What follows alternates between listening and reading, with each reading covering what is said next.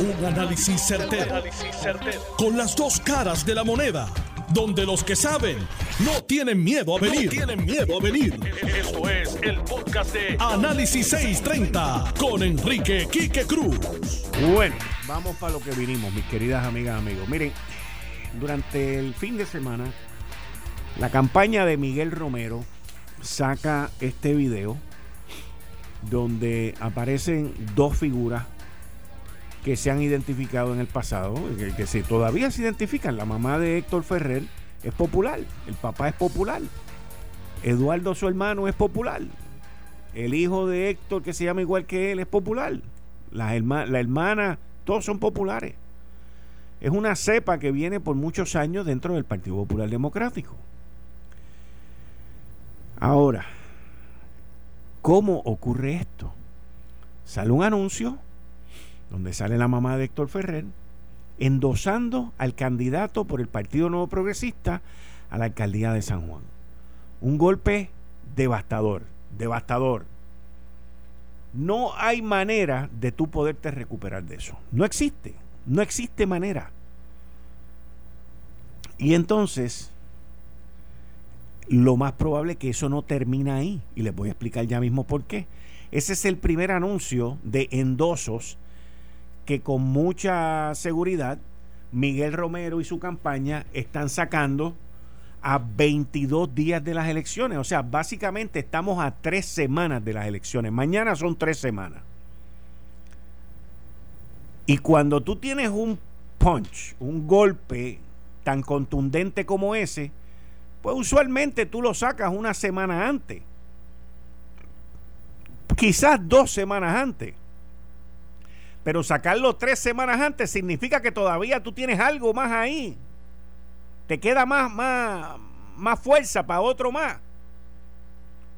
Y este es el que sacan primero, porque el que da adelante da dos veces. Y este primer cantazo es devastador.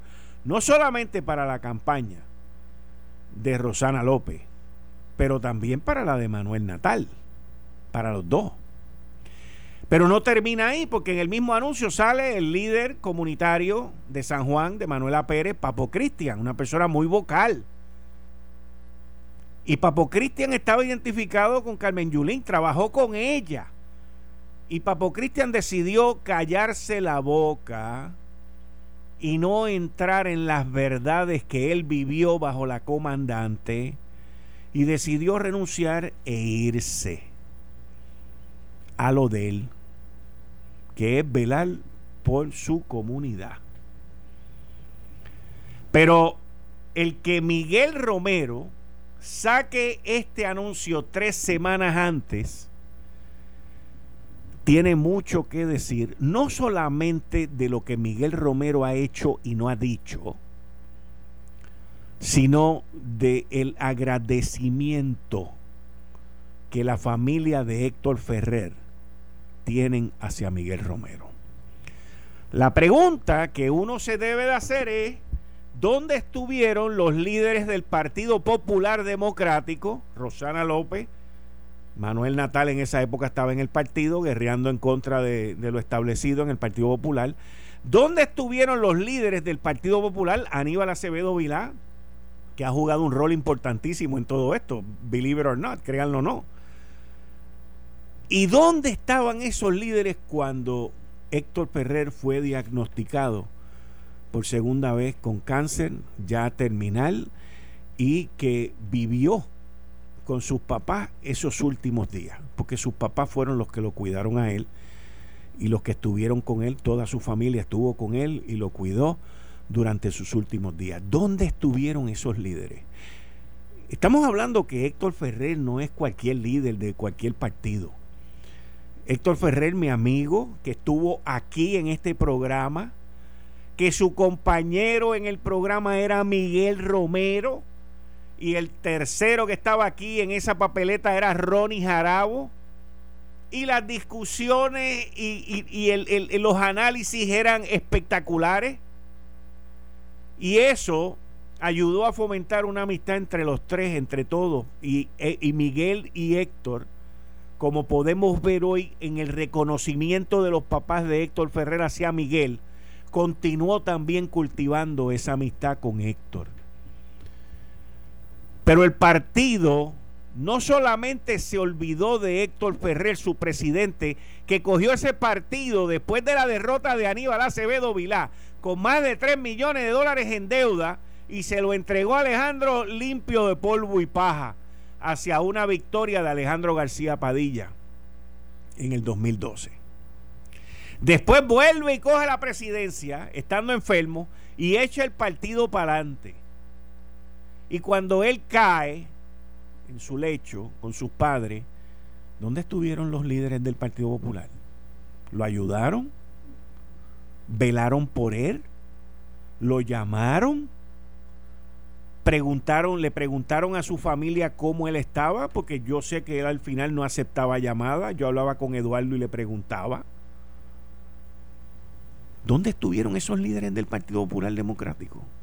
Aquí, hoy, y cuando sale ese anuncio, no hay un solo líder, un solo líder del Partido Popular Democrático que pueda criticar la alianza que Miguel Romero forjó con esa familia, que es reconocida con el endoso, porque lo están reconociendo y lo están endosando por la calidad de ser humano que es Miguel Romero y por su ficha como profesional también. Pero también detrás de ese endoso, y esto no me lo ha dicho nadie, pero yo lo sé, lo mío aquí es analizar. Detrás de este endoso hay un mensaje al Partido Popular Democrático. Hay un mensaje a los que lo atacaron, a los que atacaron a Héctor. Hay un mensaje a los que difamaron a Héctor. Hay un mensaje a los que nunca llamaron a Héctor. Por eso es que ahora se tienen que meter la lengua en el estuchito, quedarse calladito y no decir más nada. La misma Rosana López que viene con el track record, que si los envejecientes, que esto y que lo otro. Alguien llamó a la mamá, al papá, en algún momento, antes, durante y después, y le preguntó qué necesitan ustedes. ¿Los podemos ayudar en algo? Estamos agradecidos por lo que su hijo hizo por nuestro partido en dos ocasiones. Porque no fue en una después de Aníbal, fue de en dos ocasiones, luego de dos derrotas. Y en las dos ocasiones cogió al partido extremadamente endeudado. El más agradecido con Héctor tenía que ser Aníbal. Que sé, porque Héctor me lo contaba, 3 millones plus en deuda dejó el partido. Y fue uno de los más que lo atacó. Le pidieron la renuncia, lo querían sacar. Ahora, yo le pregunto, ¿Quiénes lo llamaron? ¿Quiénes preguntaron por él? ¿Quiénes después que él falleció preguntaron por sus papás? Nadie. Ese es el problema. Y ese endoso, Miguel se lo ganó. Miguel se lo ganó sin ningún tipo de interés. Porque lo que Miguel hizo y la amistad que cultivó, que empezó aquí, en este programa, ¿quién rayos iba a saber que uno iba a correr para alcalde y el otro iba a, ser presidente del partido? Ninguno de los dos sabía el destino que tenían de frente. Y eso es lo que pasa con ese anuncio. Ese anuncio muestra de la manera que el Partido Popular se comportó, de la manera que los líderes se comportaron con Héctor Ferrer y con sus padres. Esa es la verdad de ese anuncio. Entonces yo veo el anuncio y, hice un live esta mañana en Twitter y dije, pues no dudo que vayan a venir otros endosos. No dudo que vayan a ocurrir otras alianzas. Ya se anunciaron estas dos. Papo Cristian también salió. Y ahora con qué van a venir la semana que viene. Porque esta semana que viene van a correr esa ola por ahí para abajo.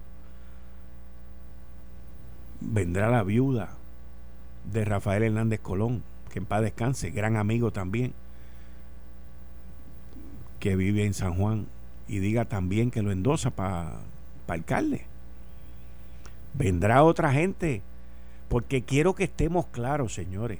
Esto no tiene solamente con la amistad, con cómo se comportaron, con cómo desarrollaron las relaciones, con lo que la gente piensa, cree o ve de Miguel Romero. No tiene que ver con eso. Tiene que ver con lo que está dejando Carmen Yulín. Tiene que ver con lo que ha dejado el Partido Popular, porque aquí tú no puedes desligar, tú no puedes desprender el Partido Popular Democrático que ha estado callado por ocho años del desastre que tiene en, el, en San Juan. No lo puedes desprender. Eso es como un candidato que venga y diga, eh, bueno, yo en mi aspecto personal, señor, es que no existe aspecto personal. Aquí solamente existe un aspecto, el suyo. Usted solamente puede tener una creencia, no puede tener dos. Como dijo Joe Biden los otros días a regañadientes de, de los estadolibristas. ¿Qué dijo Joe Biden? Él dijo lo que él cree como presidente futuro si gana o como candidato como ser humano. Yo creo en la estadidad. Eso fue lo que dijo para los puertorriqueños. Pero aspecto personal más hay. Tú no puedes desligar una cosa de la otra. Es más, es un insulto que alguien venga con el aspecto personal.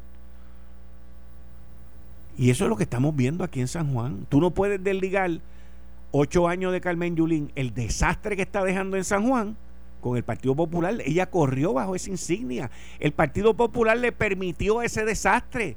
El Partido Popular nunca le llamó la atención, nunca le dijo nada. Al contrario, hubo, hubo quienes la animaron para que corriera para la gobernación.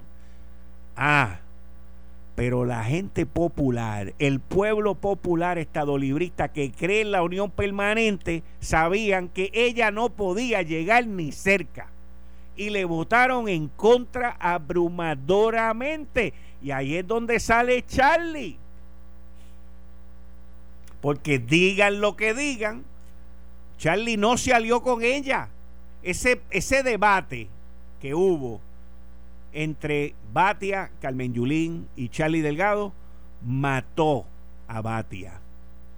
Lo mató porque Carmen Yulín le dio el beso de la muerte. No ha habido un candidato que ella haya apoyado y ella haya endosado que haya ganado. ¿Ha habido alguno? No ha habido ninguno. Así que, Charlie Delgado, aléjate de ese endoso. Si te endosan, ya tú sabes que no es para bien. Todos han perdido. Todo. Allá y acá. Todo. Todo. Rosana López, olvídate, no pida que te endose. Todo el mundo le está huyendo como la muerte a ese endoso. Por el récord, por el desastre, por la condición como está la capital. Señor, esa es nuestra cara al mundo. El centro turístico más grande, más importante que tiene Puerto Rico es un desastre. Y no solamente es un desastre físico, no solamente es un desastre en infraestructura, es un desastre. Es un desastre financieramente. Financieramente. Y ese es el desastre que Miguel Romero está dispuesto a hacerse cargo. Para que después le caigan encima y lo apedreen, porque eh, eh, él va con una mano amarrada a un pie y la otra mano amarrada a la espalda. Así está el municipio de San Juan financieramente. Sin contar que tiene una unión allí mal puesta cobrando millones de dólares a cuenta de que paguen campaña. Y aquí nadie sabe nada y nadie coordina con nada. Fantástico, eso es legal también. Pero eso es lo que se está viendo ahora en esa campaña. Y está interesantísima. ¿Cuál fue la reacción de Rosana? Se fue a, la comunidad, a los que la quisieron atender en la comunidad dominicana y habló de trata humana. Y yo vi eso y yo dije, Dios mío, ¿qué es esto? Sí, sí, hay un problema de trata humana con nuestros compueblanos y nuestros queridos amigos. Los dominicanos aquí no son dominicanos, los dominicanos aquí son como parte de nosotros, viven con nosotros, comparten con nosotros y yo les doy la bienvenida porque es un grupo de gente trabajadora, es un grupo de gente buena que viene a sumarle a esta isla y hay un problema de trasiego de allá para acá, que les cobran miles de dólares, los cogen de no hacen 20 barbaridades y abusan de ellos también. Pero esto va mucho más allá que eso. mucho más allá que eso. Aquí tenemos que luchar, Rosana, por el discrimen que hay contra los dominicanos. Los dominicanos en Puerto Rico no se les debe de llamar dominicanos, son puertorriqueños como nosotros. No estoy faltándole el respeto si no les gusta que los llame así, pero son gente que llevan años, que llevan décadas con nosotros y que trabajan aquí en ocasiones y en muchas ocasiones trabajan más que la cantidad de vagos que hay aquí que no quieren trabajar y quieren vivir del mantengo. Esa es la realidad de esa comunidad. Una comunidad enorme que contribuye en esta economía y que cree, hello, que cree en qué. ¿Ustedes creen que creen en el socialismo, en la independencia, en esa vaina? No. Rosana López le tiene que explicar a la comunidad dominicana en qué cree ella, si cree en la unión permanente, porque si no creen en la unión permanente los dominicanos no van a votar por ella. No van a votar por ella porque ellos, ellos no salieron de una república para irse a una república independiente. Ellos salieron de una república para venir a los Estados Unidos de América. Eso es lo que ellos buscan. Eso es lo que dos o tres aquí no entienden. Que el mundo entero quiere ser ciudadano americano, menos dos o tres en esta isla. Menos dos o tres, vaya y pregúntele a un mexicano. Yo, este, yo viví en México y los mexicanos me decían, tanto que ustedes joroban con esa vaina de la independencia y todo ese tipo de cosas, ya quisiera yo tener el pasaporte ese. En República Dominicana, que viví un paquetón de tiempo, también me decían lo mismo. En Venezuela, que estuve allí viviendo unos meses, me decían lo mismo. Donde quiera que uno se mete, todo el mundo le dice lo mismo, menos cuatro soquetes aquí. Que inclusive el Partido Popular tuvo un secretario de Estado que sacó un pasaporte puertorriqueño. Y hoy lo premiaron con ser juez del apelativo. Imagínese, imagínese, como dice Rosemilia Rodríguez, que la vi los otros días, saludos ¿Qué se harían ustedes si no nos tuvieran? Esto sería un desastre. Un desastre. Pero esa es la que hay, esa es la que nos toca. Y con esa es la que vamos.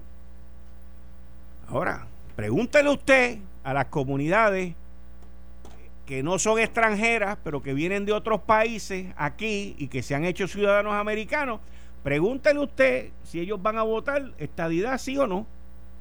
Pregúntele. Pregúntele por quién van a votar si es estadidad sí o no. ¿Por qué usted cree que no se habla de la estadidad? En esta campaña no se ha hablado de la estadidad. En esta campaña no se habla de los temas importantes, se hablan de los temas superficiales. Pero de los temas importantes no se ha hablado.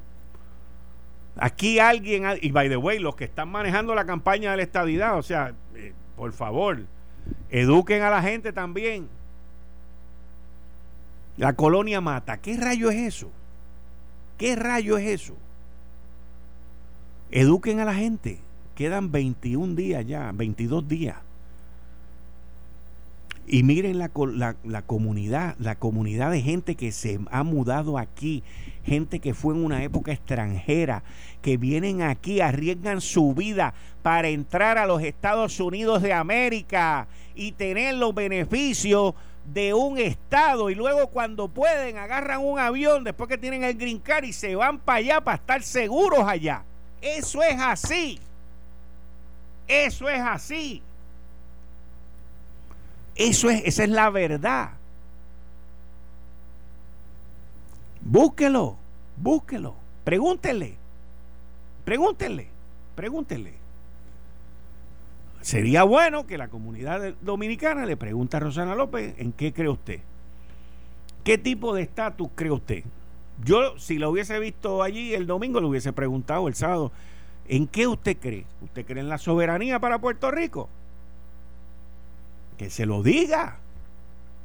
Que se lo diga a la comunidad mexicana, que se lo diga a la comunidad asiática, que es otra que ha venido aquí, han abusado de los asiáticos. De los asiáticos han abusado. Muchos de ellos se han tenido que ir por los azotes criminales que han hecho en contra de esa comunidad. Y lo digo por conocimiento propio. Y usted mira, pregúntele, pregúntele, oye, ¿por qué tú viniste de tal sitio aquí? ¿Qué tú? Porque tú prefieres que esto sea soberano, tú prefieres que esto sea independiente. Pregúntenle. Esa gente van a votar. Esa gente van a votar. Pregúntenle. ¿Por qué tú viniste para acá? vinieron para acá de la misma manera que muchos de nosotros nos hemos ido para allá. por las mismas razones, en busca de mejor oportunidad, de, mejores sueldos, de mejor calidad de vida, que es lo que hace falta en esta isla. Y todavía nadie habla de calidad de vida. ¿Usted cree que la gente en San Juan ha tenido siete años de calidad de vida? Dígame, yo le pregunto. Yo pregunto. Eh, estás escuchando el podcast de Noti1. Análisis 630 con Enrique Quique Cruz. 5 y 34 de la tarde de hoy, lunes 12 de octubre del 2020. Tú estás escuchando Análisis 630. Yo soy Enrique Quique Cruz y estoy aquí de lunes a viernes de 5 a 7. Hoy el candidato a la gobernación por el Partido Popular Democrático, Charlie Delgado, anunció en las escalinatas de la Autoridad de Energía Eléctrica que cancelaría el contrato de Luma Energy. Yo tengo aquí las expresiones de de un comunicado. El análisis que encomendó el candidato del Partido Popular reveló que el contrato fue suscrito bajo presunciones irreales y tendrá el efecto de encarecer el costo de energía eléctrica. Charlie Delgado, candidato a la gobernación por el Partido Popular Democrático, adelantó que como gobernador de Puerto Rico cancelará el contrato de Luma con la Autoridad de Energía Eléctrica. Y cito, luego de evaluar el análisis realizado por el comité de profesionales que designé, concluyo que mi gobierno dará por terminado el contrato de Luma. Mi visión para la segunda transformación de nuestro sistema eléctrico es incompatible con lo dispuesto con el contrato con Luma. Es inaceptable que se remuevan los empleados y se despoje de suspensión a los jubilados que han ofrecido y ofrecieron sus servicios durante años en la Autoridad de Energía Eléctrica. No solo representaría una tragedia para sobre 15 mil familias puertorriqueñas, sino que tendría un impacto multiplicador en nuestra economía. Miren, miren. Para empezar, para, para, para empezar. Quienes empezaron dejando de pagarle al sistema de retiro fueron los populares bajo Juan Alicea, que hoy se viste de santo con las vestimentas del Colegio de Ingenieros de Puerto Rico. Dejaron de pagarle cientos de millones y Ricardo Rosselló con José Ortiz le siguió el cuento también porque las cosas son como son. Las cosas son como son. En adición a eso, Charlie está cometiendo un grave error con esto. Yo me pregunto si alguien en esa conferencia de prensa le preguntó a Charlie Delgado si él se había leído el contrato. Porque tú como gobernador, tú no puedes delegarle nada a nadie. Porque ese grupo, por más bendecido que sea, tú no sabes cuáles son sus intereses. No lo sabes. Me imagino que Juan Alicea estaba ahí también. No lo dudo. Lo primero es saber quién es la lista y quiénes son los profesionales estos que han tomado esta decisión sin ser electo, sin tener ningún tipo de responsabilidad. Eso es lo primero. Lo segundo es que la comparación que Charlie hace de que, mira, si cancelamos el contrato son 50 millones y si seguimos con el contrato son 540 millones, una cosa no está relacionada con la otra. Y yo no estoy defendiendo el contrato de Luma, pero estoy diciendo las incongruencias de lo que están ocurriendo aquí. El contrato de Luma está avalado por la Junta de Supervisión Fiscal y si el contrato de Luma está en el plan fiscal de la Autoridad de Energía Eléctrica, que está bajo título 3, que es quiebra, pues mire, ese es el que va. Y el problema que tiene el gobierno de Puerto Rico, popular o PNP, no importa cuál sea, es que han destrozado la Autoridad de Energía Eléctrica. Miren, esto, esto no es casualidad.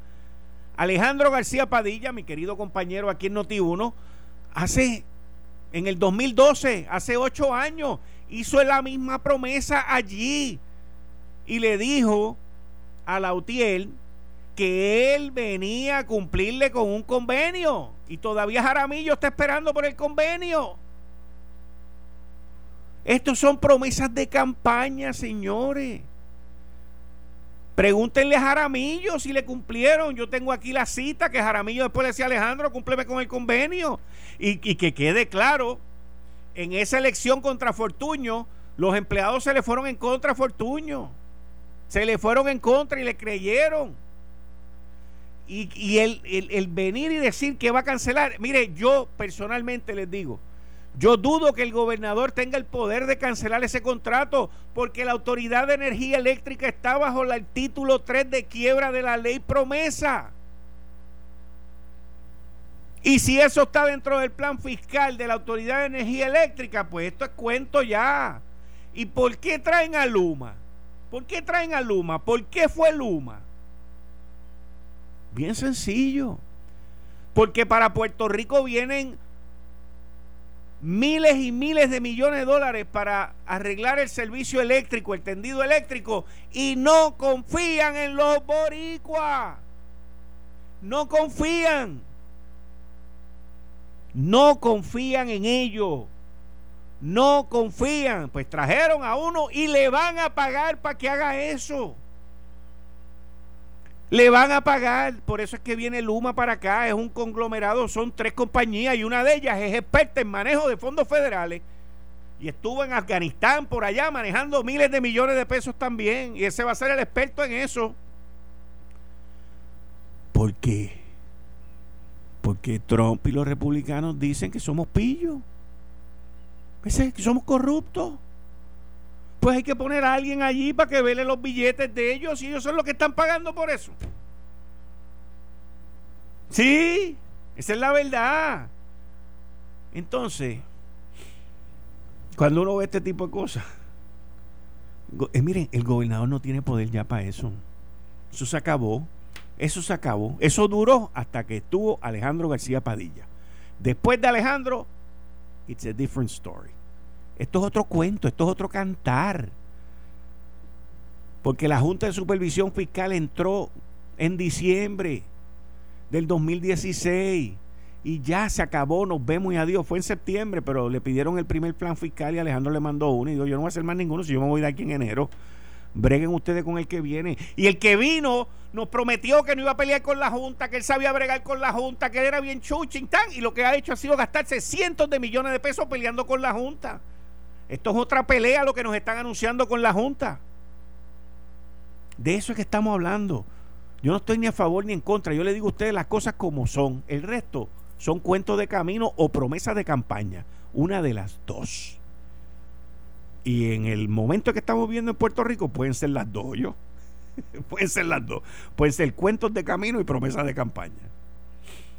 Pero vamos a hablar desde el, desde el punto de vista técnico y político también, porque este sabe de todo, con Josué Colón, ingeniero Josué Colón, que fue director de la Autoridad de Energía Eléctrica, trabajó más de 25 años ahí. Bienvenido, muchas gracias por estar aquí, Josué Colón, Análisis 630.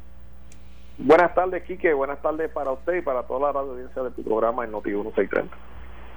Ah, antes de que tú entres, Josué Colón. Miren, los gobernadores en este, en este, estos últimos 10 años cancelaron el gasoducto del sur, que costó 73 millones de pesos. Ese fue el que Aníbal dejó casi hecho. Que, by the way, el que lo cancela es José Ortiz. Hello. Y nos dijo que ese gasoducto lo iba a usar para acueducto. ¿Ok? En aquel momento le creímos. Después cancelaron el gasoducto del norte. ¿Quién fue que lo canceló? El gobernador Luis Fortuño. ¿Y quién estaba a cargo? José Ortiz. Y este contrato lo firma José Ortiz. Y los populares están diciendo que lo van a cancelar. Ahí tienen. Y by the way, mi análisis de que no hay gobernante que revalide con José Ortiz en el gobierno vuelve, a cumplirse.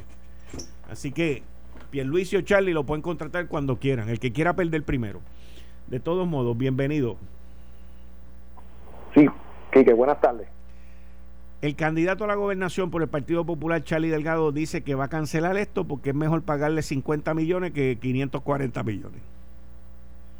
Pues imagínate, Quique, cómo, cómo uno puede eh, evaluar unas expresiones de esa índole.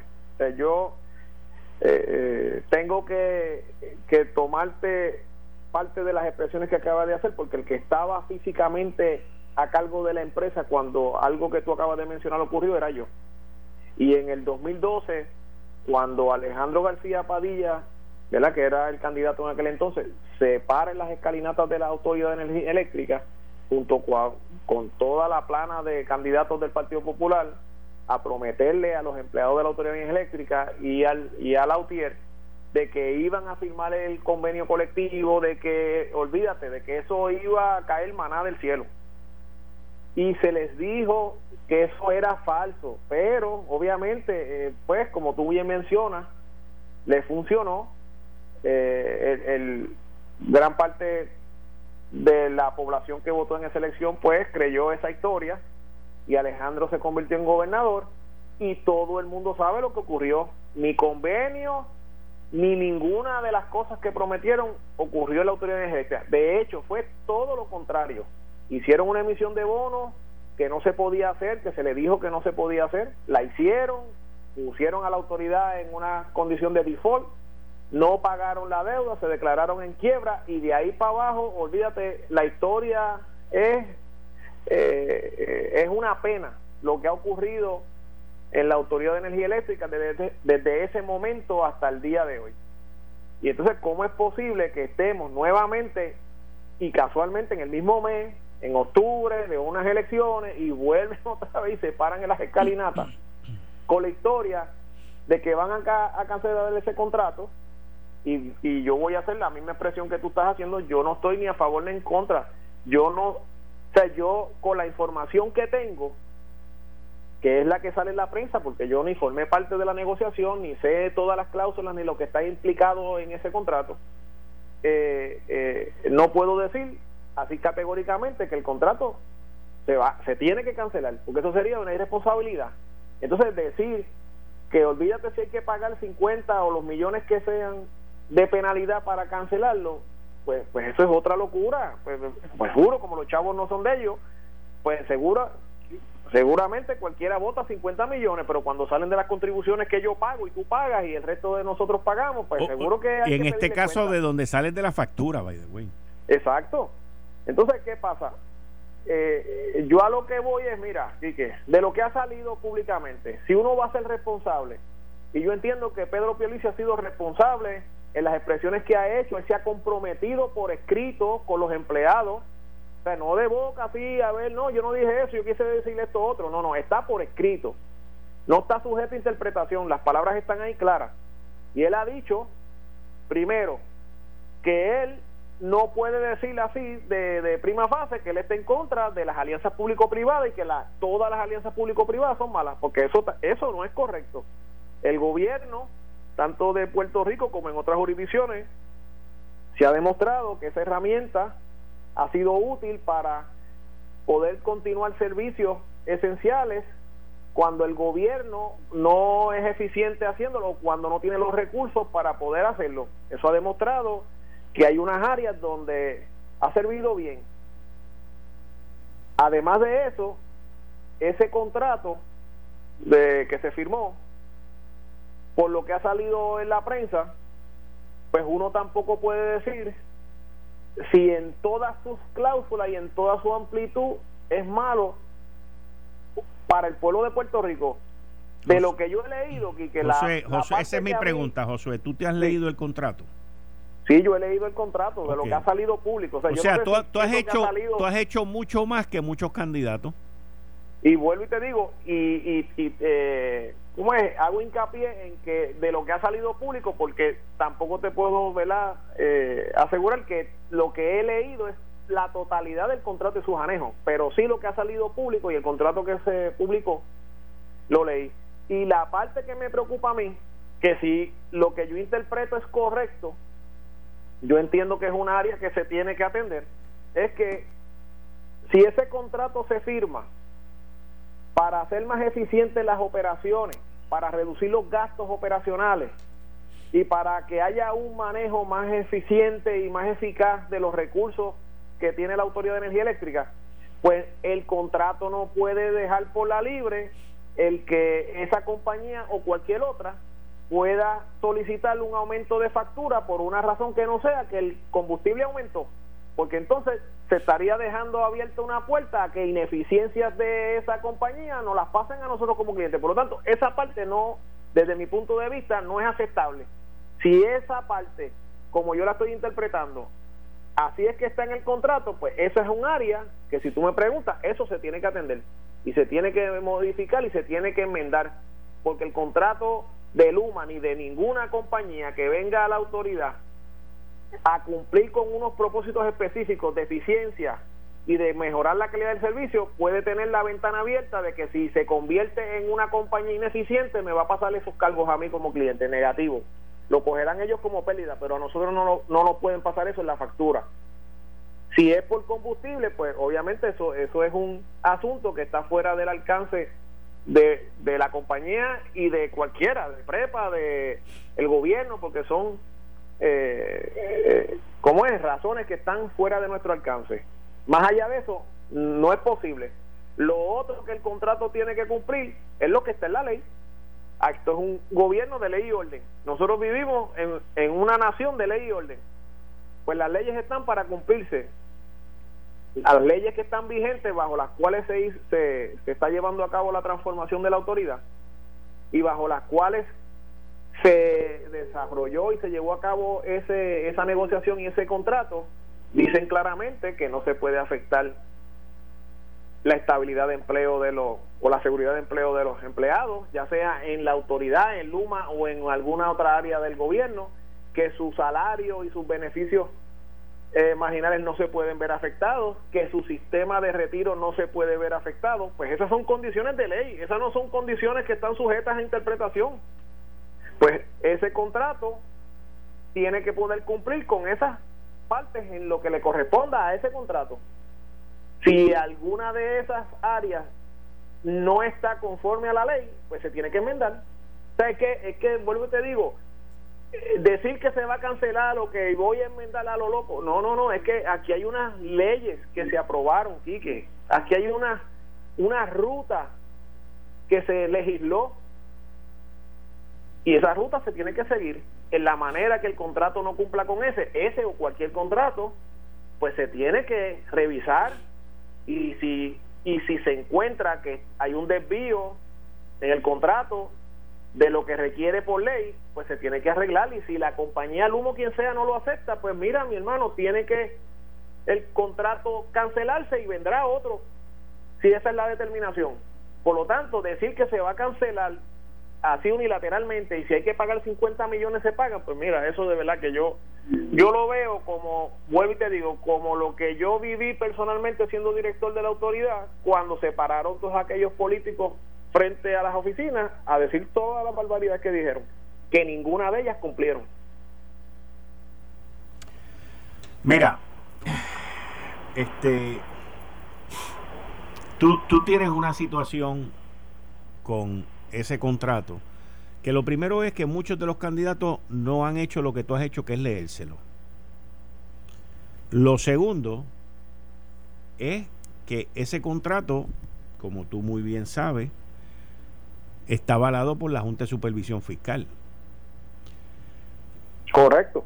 La Autoridad de Energía Eléctrica hace menos de un mes, óyete esto, porque lo, lo verifiqué hoy, hace menos de un mes nos quería espetar un aumento de casi un 30% de la luz, de tres chavos el kilovatio por hora, porque supuestamente y alegadamente el precio del petróleo iba a subir. Yo no sé cuáles son los analistas de ellos en cuanto a eso, pero esta mañana yo leí que Libia, Libia, que ha estado sacando como 30 mil o 40 mil barriles diarios de petróleo, del crudo, va a comenzar a producir masivamente hasta 3 millones de barriles diarios en un mercado que está, como dice Glutted, que está abarrotado de petróleo. Por lo tanto, no podemos esperar con el precio del petróleo. O sea, esta gente se creen que los perros se amarran con longaniza y que nosotros somos idiotas y no leemos.